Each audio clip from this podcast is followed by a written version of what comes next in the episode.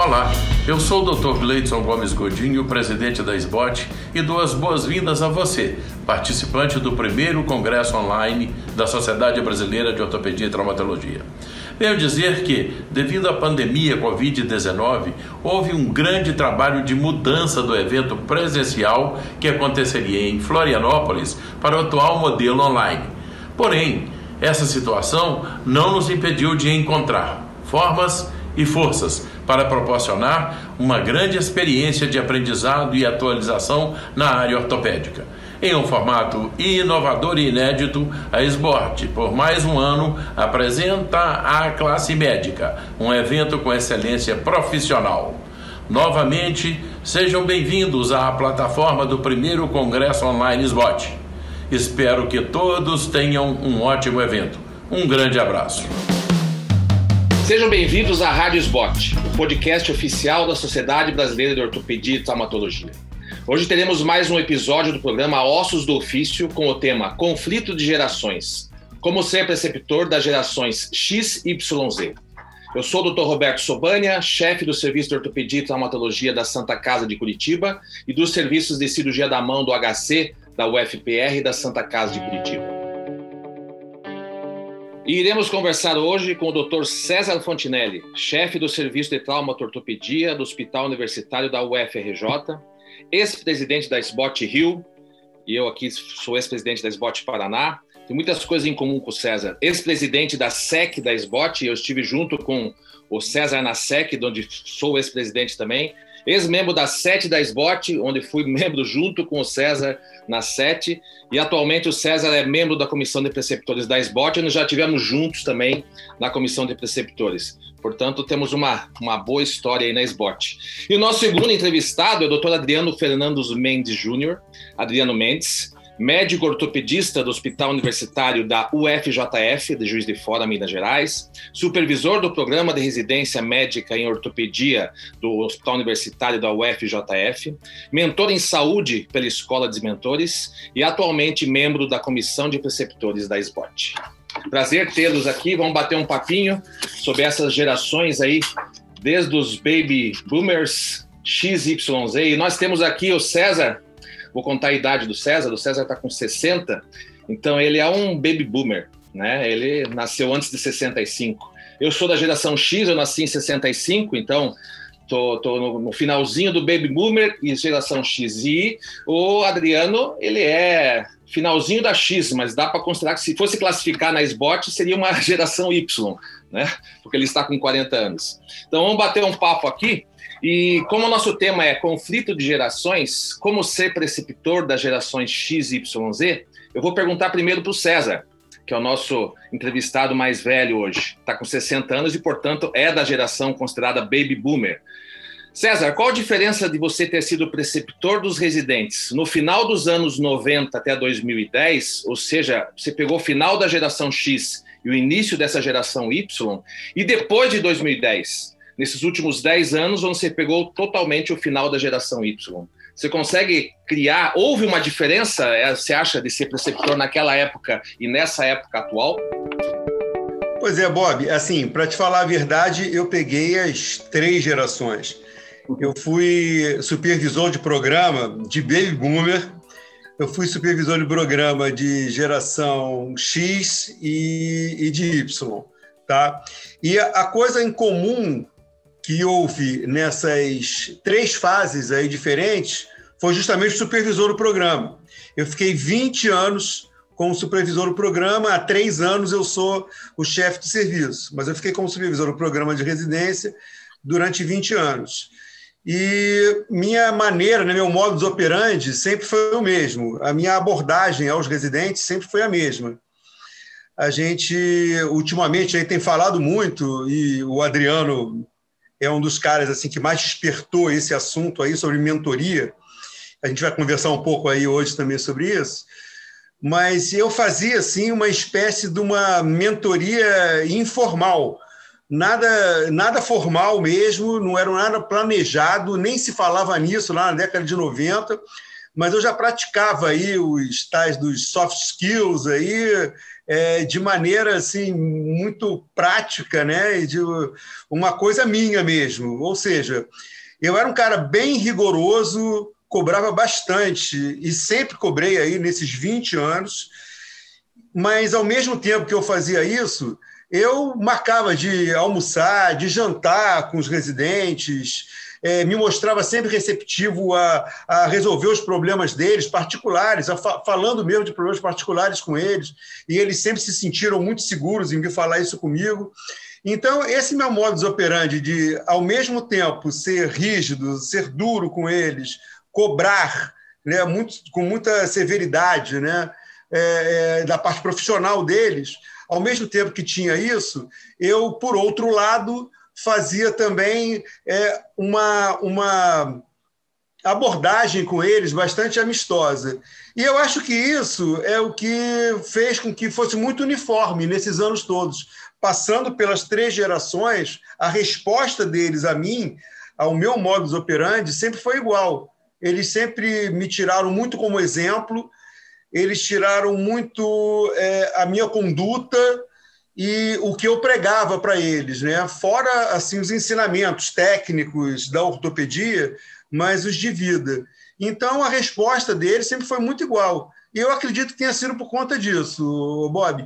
É, é muito famoso, assim, um exemplo, é muito famoso a hora que eu coloco, e sempre coloquei os meus residentes para trabalhar né, dentro do hospital. Eles chegam tá lá entre 5 e 6 horas da manhã todos os dias de segunda a sexta, todos os dias, e todos os dias eu estou lá com eles.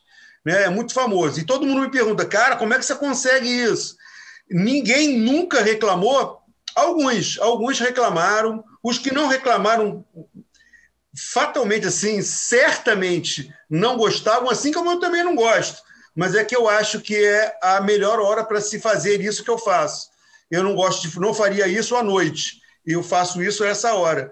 E por que, que todos sempre aceitaram isso? Eu não canso de repetir. Eu acho que é porque eu estou lá com eles.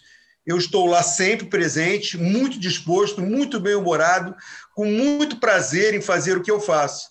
E eles veem nisso, pô, se o cara que faz isso com a gente está proporcionando isso tudo para a gente, não ganha nada além do que ele ganha por isso, e ele está aqui, então vamos ajudar. E quando eles saem, eu tenho diversos exemplos nesses últimos 23 anos, né? Eu tenho vários exemplos de gente que já chegou a chefia de serviço, a supervisão de, de, de residência médica, de programa de residência em outros hospitais, que eles fazem o mesmo que eu fazia com eles, entendeu? Então eu acho que foi por isso que eu acho que se manteve uma coisa muito uniforme. Eu acredito que tenha sido isso. Mas você se manteve uniforme, mas você não acha hoje, eu já vou passar para o Adriano também, você não acha hoje que a, que a geração R1, R2, R3 mudou um pouquinho do que eram há 10, 15 anos atrás? Tá. Essa, essa para deixar o Adriano passar, Isso, eu, eu vou... deixa eu te responder. Eu entendi perfeitamente o que você falou. Eu, eu acho que deveria ser assim. Mas, como eu estou te falando, eu não mudei nada. E de geração em geração, as pessoas vão passando. Pô, o César é assim as coisas que eu aprovo, as coisas que eu desaprovo, as coisas que eu é, tolero e que não tolero, e vão mantendo o mesmo padrão, apesar das gerações, das maneiras, a conduta deles é a mesma, o comportamento, eu não vejo mudanças em comportamento, até eu vejo mudanças ideológicas, mas percebo isso, mudanças ideológicas Agora, eu não percebo e nem deixo que mude o comportamento, porque eu, eu explico também o porquê das coisas que eu faço, entendeu? Eu não, eu não gosto daquele comportamento, não é eu não gosto porque eu não gosto, como meu pai fazia comigo. Por que não? É não porque não. Não, eu não faço isso. Eu explico por quê. Eu acho que eles compreendem. Beleza. Então, vou fazer agora uma pergunta para o Adriano, que já é da geração Y. Você está com 40 anos hoje, novinho. Qual a diferença que você acha da residência médica que você teve e a residência médica atual, onde você agora é o preceptor? Pois eu acredito que o teu chefe, se teve chefes da geração Baby Boomer, como César, ou X, e você é da Y, né? Você se sente na obrigação de ser diferente porque mudou? Ou qual é a diferença que você consegue ver? Você vê alguma diferença? Bom, primeiro, boa tarde, né, pessoal? Eu queria agradecer vocês a, a oportunidade, porque vocês dois têm história na SBOT e eu, e eu tô dando os meus primeiros passinhos. É, cara, tem. Tem diferença dos dois lados. Tem diferença no início da minha residência até para o final da minha residência. Já teve diferença do início, quando eu comecei a trabalhar com residente, e agora que eu tô como supervisor. Quando eu fiz residência, eu acho que a gente tinha que ser é, proativo, todo residente tem que ser, isso é ótimo, mas a gente tinha que ser muito resiliente e não podia questionar. Era muito difícil a gente questionar os nossos chefes baby boomers, por mais que eles tivessem um comportamento X, tinha hora que era assim, é porque é, não é, César? É porque é. é isso aí. Mas eu, eu, tive boas exceções disso daí, e aí a partir dessas exceções eu fui vendo uma característica muito interessante da aproximação, que é o diálogo. Mas mesmo assim, eu acho que isso ficou muito do início do meu R1, e aí no meu R3 acabou que a gente tratava os R1s igual. É porque é e não tem essa, mas a cabeça já estava mudando. Eu estou trabalhando com um residente, tem oito anos. Nos meus primeiros quatro anos, eu fui coordenador da residência, a convite do Dr. Eumano Loures. E eu fui assim: ó, você tem que ser resiliente e tal, e não sei o quê.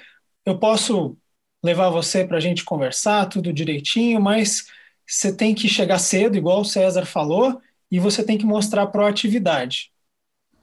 Tudo bem, só que eles começaram a questionar. Então eu já fui vendo a mudança.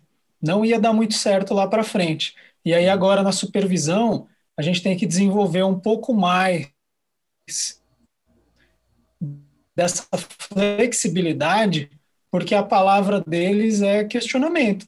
Não tem jeito. Então acho que a grande diferença é essa. Não dá, pelo menos na, na, no contexto em que eu vejo a residência, a gente agir como a gente agia antes na supervisão do serviço. O, o Bob, Fala, só comentando uma coisa que ele falou, que eu acho interessante, foi uma coisa que, quando eu entrei para preceptor lá, ou seja, é, oficialmente, né, como supervisor do programa, eu tinha 37 anos de idade. E tinha gente que era da minha idade, tinha residente que era da minha idade. E eu cheguei e já cheguei falando uma coisa que eu sempre pensei desde que eu era residente. Quando eu era residente, eu entrei para residência com 22 anos. Né? Quando eu era residente, eu já falava isso, eu já não me conformava de tratar isso aí que o Adriano citou de ah, é assim porque é assim, você tem que me obedecer. O R mais falava com R menos. E eu falava para eles: olha só, vocês todos são residentes, vocês ganham a mesma coisa, vocês têm a mesma carga horária e isso aqui não é quartel. Um não manda no outro. Um tem que respeitar o outro e vocês apenas têm funções diferentes. O R3 tem uma função, o R2 tem outra função e o R1 tem outra função. E vocês têm que se respeitar entre si. E tem que respeitar um limite do outro. E eu sempre propus isso, entendeu, Adriano? Eu sempre propus isso e sempre foi dando certo, desde 1997, quando eu tinha 37 anos, até os dias atuais. Todo ano eu faço o mesmo discurso e repito isso durante muitas vezes no ano, tá? que eles têm as mesmas funções. Fala aí, Adriano. Fala, Adriano. Não, eu acho que é isso que tem que ser valorizado, sabe, César? Na atual, no atual modelo da residência, tem que ser valorizado que cada um tem o seu papel, e isso vai ser sempre assim, mas que há uma necessidade de uma aproximação maior das partes e um maior diálogo, porque muitas vezes os objetivos são diferentes e a gente tem que aceitar, não tem problema isso. É, eu, eu concordo com vocês dois, porque eu, eu acho que mudou, porque eu tenho uma, uma duas gerações, eu tenho, eu tenho um filho de 24, 20, 24, 26 e tenho um de 5. A educação dos dois foi completamente diferente, com o de 24 e o de 5. Então, hoje tem um diálogo muito maior, e antes eu era o baby boomer em cima do de 25, 24, que você tem que fazer isso e não tem que explicar. Hoje eu tenho que explicar e tem que estar junto com ele jogando videogame, inclusive. Então, eu acho que mudou muito a geração. Mas eu queria, em cima disso, o que vocês acham dessa geração Y hoje, que é atual dos residentes, que utilizam bem mais essas redes sociais para, digamos assim, fazer seu marketing, Isso desde já os que estão no mercado de trabalho, assim como os próprios residentes, que nem entraram para a vida especialista ou para a vida profissional e já estão em busca seu, desses seus seguidores no Instagram. É, eu queria que até o Adriano respondesse antes, porque ele é da geração Y, até perguntar se ele usa essas mídias sociais, e depois o César, que é o baby boomer, que não deve ter nem Instagram. Mas vamos ver o que o César vai responder depois. Vai, Adriano. Ah, didaticamente, eu estou bem na transição, né, Torçobanha? É. Mas, mas eu vejo que eu tenho algumas características importantes da X e, lógico, muitas da Y, né? Uso Uber e, e, não pretendo ter carro durante muito tempo, como diria alguns colegas. Mas eu sou um xiita, eu não tenho rede social, eu, eu uso o WhatsApp o mínimo possível e estou tentando me embrenhar pelo LinkedIn. Eu acredito, já que você falou de rede social, e é, isso é um tema que eu tenho, tenho gostado de ler, né, sobre a teoria da rede social. É uma oportunidade para você fazer uma divulgação para um público em potencial. No entanto, a gente tem que tomar cuidado da forma com que a gente usa. Existem regulamentos hoje que estão sendo discutidos.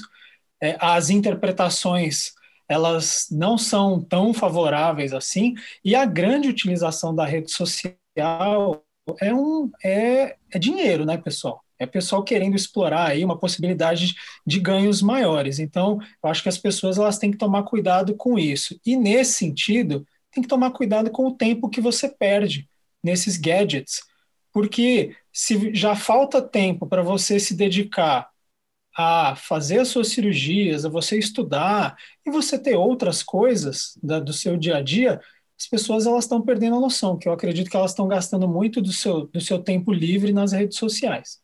Mas, Mas isso não, é uma opinião minha. Né? Mas você não acha que as pessoas que. Eu sei que você falou que é, que é meio averso isso, mas você acha que hoje, ou a partir de agora, os que não entrarem nessa fase de ter o seu Instagram é, médico divulgando não vão ficar fora da, da, da mídia? Porque a mídia concordo. vai crescer cada vez mais. Não, não vai ter concordo. jeito, não vamos escapar. Concordo, concordo com vocês e eu acho que a gente tem que achar um ponto de equilíbrio. As pessoas elas confundem uma exposição pessoal com uma oportunidade de aproveitamento da rede social para você fazer o marketing da sua profissão. Talvez o meio termo seja você fazer a exploração da sua profissão através da, da exposição das suas clínicas e aí dentro das clínicas você você divulgar o seu trabalho. Mas eu eu, Adriano, eu vejo a exposição pessoal da rede social ainda de uma forma um, um pouco distante. César, a tua opinião, porque a, a, nossa, a nossa geração, o nosso marketing é, são os pacientes, né? Sempre foram. Isso. Nosso marketing isso. foram os pacientes. Como é que você vê é. isso? Essa, essa, geração nova entrando no Instagram, Facebook e, e botando paciente, é, falando sobre patologias. O que, que você acha dessa nova geração? Cara, assim, respondendo já uma, uma referência que você fez antes, eu não tenho nenhuma rede social. Eu não tenho Instagram, não tenho Facebook, não tenho nada, nunca tive e nunca vou ter. Certamente. Agora, é, eu não condeno quem tenha, não condeno. E também essa parte de você fazer marketing através de Instagram, Facebook, não vejo nada demais contanto que seja dentro de limites éticos. Se obedecer limites éticos, tudo bem, não tem problema nenhum. Eu acho que a pessoa fazendo pela, pelo caminho ético da coisa, ele pode fazer o que ele quiser, dentro do que ele quiser. Se quiser fazer na televisão, se quiser fazer no rádio, se quiser fazer no, no, no Instagram, se quiser fazer no Facebook, aonde ele for, se for de maneira ética, eu não vejo mal nenhum. Tá? Para mim, eu acho que não serve. Eu, eu me preocupo demais é, no que vai aparecer da minha pessoa, sabe? Assim, de chegar e a minha intimidade dentro da minha casa, dos meus filhos, é, do que eu faço, é, de, de quanto eu tenho de dinheiro, a minha situação, o meu carro, se a minha casa tem piscina, se a minha casa, se eu faço churrasco no fim de semana, se eu viajei para a Europa semana passada. Eu acho que ninguém tem que saber disso, só meus amigos sabe? Minha família e eu, entendeu? Eu, eu não, não vejo o porquê de chegar e ficar divulgando isso. Eu acho que isso pode ser usado para o bem, mas muitas vezes é usado para o mal também. E é isso que eu procuro esclarecer para os meus filhos, e é isso que eu procuro conversar também com os residentes. Tá? eu, eu vejo assim: se for é, pela ética, tudo bem. O que eu acho muito grave na, na utilização da internet, ou seja, a, o avanço tecnológico, é o que encurtou as coisas, o que tornou fácil. Você faz uma pergunta para um residente, ele pega o celular dele, vai lá na mesma hora, vai lá é, é, no Google ou ele vai lá na Wikipedia lá e na mesma hora ele vai e te responde. Só que ali está muito superficial. Ele não leu. E, esses caras eles estão estudando e estão achando que tem conhecimento, estão se enganando que tem conhecimento pela superficialidade a gente que ralou para caramba, a gente que estudou para caramba e era muito cobrado, quando a gente cobra deles, eles acham assim um absurdo. Então, eu também, é a mesma coisa. Eu, desde o início, lá desde 97, em 97 a minha batalha era contra. Sabe esses, esses livrinhos assim de resumo, esses é, manuais e tudo mais, que tem a ortopedia resumida num livrinho desse tamaninho, como se fosse possível escrever ortopedia num livrinho desse. desse se você vai escrever sobre unha, o cara escreve um livro desse tamanho, sobre unha. Né? Aí o cara quer ler ortopedia todo um livrinho desse tamanho. Então eu falava, gente, olha só, se for para fazer uma revisão para uma prova, nada contra você pegar um livro pequeno, resumido, que te chame as principais coisas para vocês ir relembrando. Agora, se for para ter como guia de estudo, pelo amor de Deus, não façam isso. E isso, com o tempo, foi virando o Google, a Wikipedia. Eu fiquei 20 anos sem ter um residente reprovado, um sequer reprovado no meu serviço, desde que eu entrei para supervisão até 20 anos, até que entrou um residente que ele era o rei do Instagram, tá? Ele, como R1, ele já tinha mais de 100 mil seguidores no Instagram, tá? Ele, ele era um cara assim muito voltado para isso e ele vinha certamente com os conceitos dele lá quando eu perguntava qualquer coisa de Google e tudo mais. Eu sempre falei, sempre falo isso, né? Quando a pessoa fala uma coisa que eu estou estranhando, porra, eu leio tudo que é livro, leio artigo, leio tudo. De onde você leu isso, cara? De onde você tirou isso? Não, não, eu peguei no Rockwood. Peraí, cara, eu já li isso no Rockwood, não está assim no Rockwood e na verdade ele tinha lido era, pela, era por, por Google, então Wikipedia, entendeu? E sabe o que aconteceu com ele, né? Foi minha primeira reprovação. É. Mas na verdade isso é uma característica dessa geração, a superficialidade, né? Isso a, a internet é ajudou eles, né? É, vamos seguir aqui no nosso tema e eu ia perguntar, vou perguntar para o Adriano que como é que será a, gera, a educação dessa nova geração? Hoje, quem tem 10 a 15 anos, logo, logo vai chegar na nossa residência, que é a geração Z. Nós já estamos na geração Z, que é quem vai fazer o vestibular, vai fazer medicina. Você acha que isso vai mudar? E eu, eu emendo numa outra pergunta. Essa pandemia que chegou para nós, ela acelerou muito esse processo, porque agora nós estamos falando aqui por vídeo, quando se fosse há um ano atrás, a gente ia pegar um avião e ia para São Paulo para gravar esse podcast, provavelmente. Hoje nós estamos fazendo aqui por vídeo, e a pandemia acho que acelerou um pouquinho essa, essa educação. Você acha, Adriano, que vai mudar daqui uns 5, 10 anos alguma coisa em relação a isso? Roberto, acho não, eu tenho certeza que vai mudar vai ser completamente diferente do que a gente está fazendo, porque a velocidade das mudanças está muito grande hoje. A gente precisou, lógico, de um, de um evento totalmente ímpar na história para poder acelerar as coisas. Mas em 15 anos, em 10 anos, com certeza a forma de educação vai ser totalmente diferente. O que eu acho que com certeza veio para ficar foram as exposições puramente teóricas, isso daí vai isso daí vai praticamente ser só online, ninguém mais vai aceitar esses deslocamentos aéreos ou terrestres que você falou, todo mundo vai querer fazer dentro da sua casa e a plataforma te, te disponibiliza fazer conexão com o mundo inteiro. Agora, na talvez... nossa cidade, né? Não é nem, nem mudando é. de cidade, é na própria residência tua isso. Exato. Só que para os próximos 10, 15 anos, a grande mudança, pensando na residência da ortopedia, a, a mudança teórica a gente já conseguiu a gente precisa ver de que forma que a tecnologia vai ajudar a gente a diminuir a distância no ensino prático.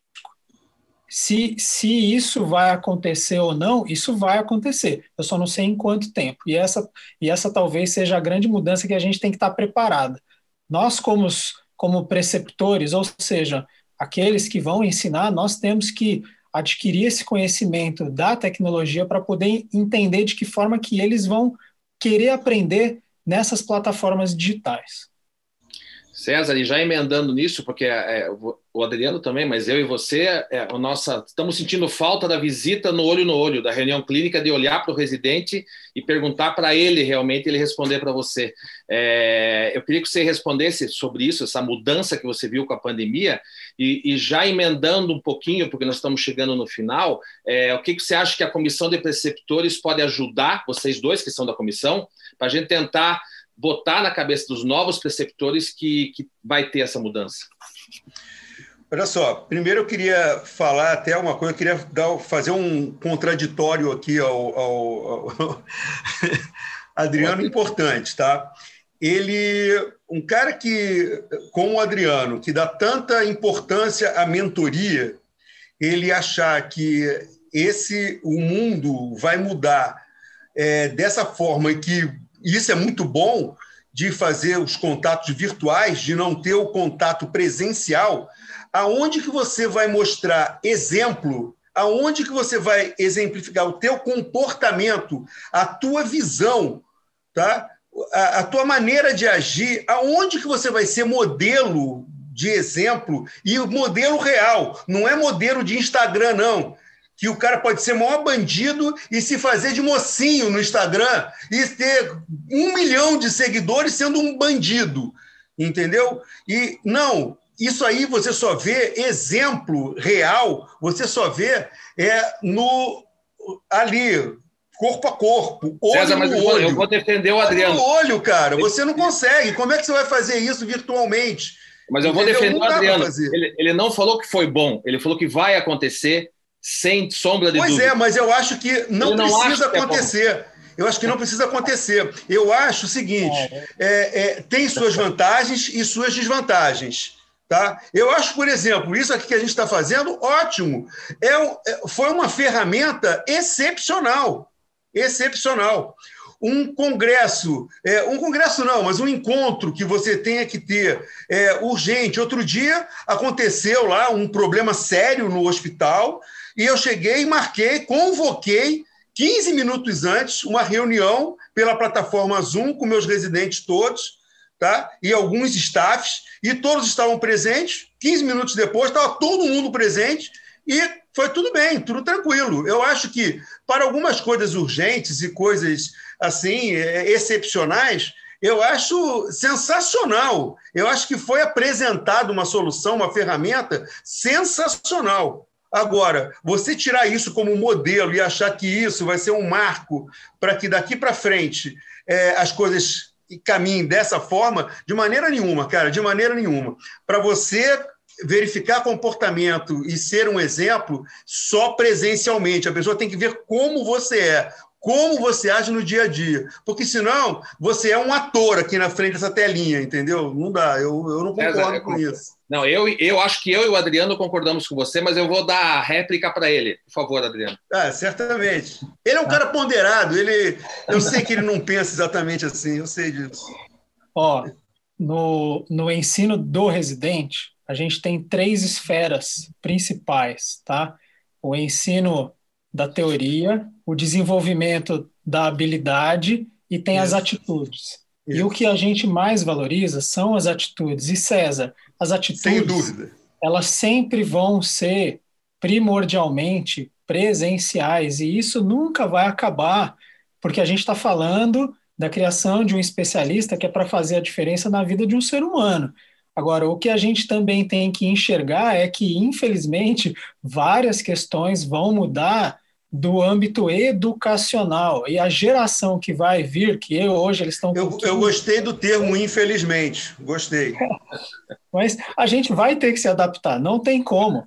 O que eu quis dizer é que, de alguma forma, vai ter aí, pelo menos na segunda parte, desenvolvimento de habilidade, não da atitude, teoria já tem, né? O desenvolvimento da habilidade vai ter alguma transformação da nossa parte do ensino ortopédico. E aí, aproveitando que o Roberto perguntou, né, em se tratando do nosso projeto lá da Comissão dos Preceptores.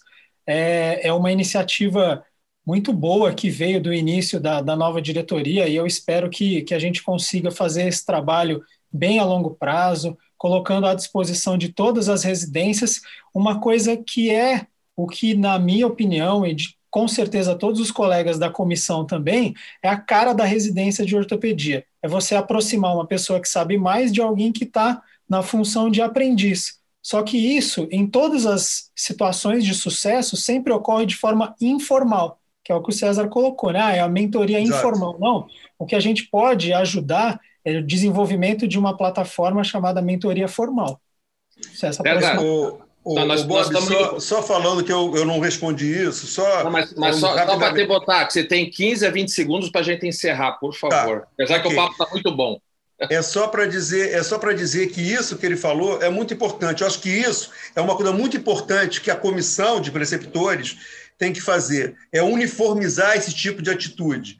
É uniformizar é, e ajudar a implantar e uniformizar a mentoria, o papel do mentor junto aos residentes. Eu acho que isso vai mudar muito. Eu acho que isso tem tudo a contribuir com é, os, os residentes dessa geração tá? Porque a gente tem que pegar. Eu acho que o, o, a grande fórmula é você pegar o que há de bom na geração dos baby boomers, na geração X, Y e passar tudo isso de bom para Z. E certamente está no meio do caminho. Isso aí não é nem no extremo nem outro. É você pegar o que tem de bom. Obrigado, então é Cezinha. Adriano, para finalizar. É, conflitos sempre vão existir, pessoal toda geração entrou em conflito com a geração anterior e isso não vai ser diferente da gente, mas a geração que está chegando tem muitas coisas boas e o exemplo deles aprenderem com a gente, a gente também tem muito a aprender com eles. É só a gente ter um pouco mais de cabeça aberta e nós que estamos nas funções de supervisor, coordenador, preceptor, a gente sempre tem que dar esse primeiro passo. Bom, falando com duas mentes brilhantes e muito inteligentes, dava para a gente bater um papo sobre esse assunto, a gente queria continuar muito. César Fontinelli, Adriano Mendes, muito obrigado por todo esse papo. E você que está nos ouvindo, acabou de ouvir mais um episódio da Rádio Spot, podcast oficial da Sociedade Brasileira de Ortopedia e Traumatologia. Todas as edições estão disponíveis no site www.sbot.org.br e também nas principais plataformas de streaming. Nos vemos no próximo episódio. Até lá e obrigado.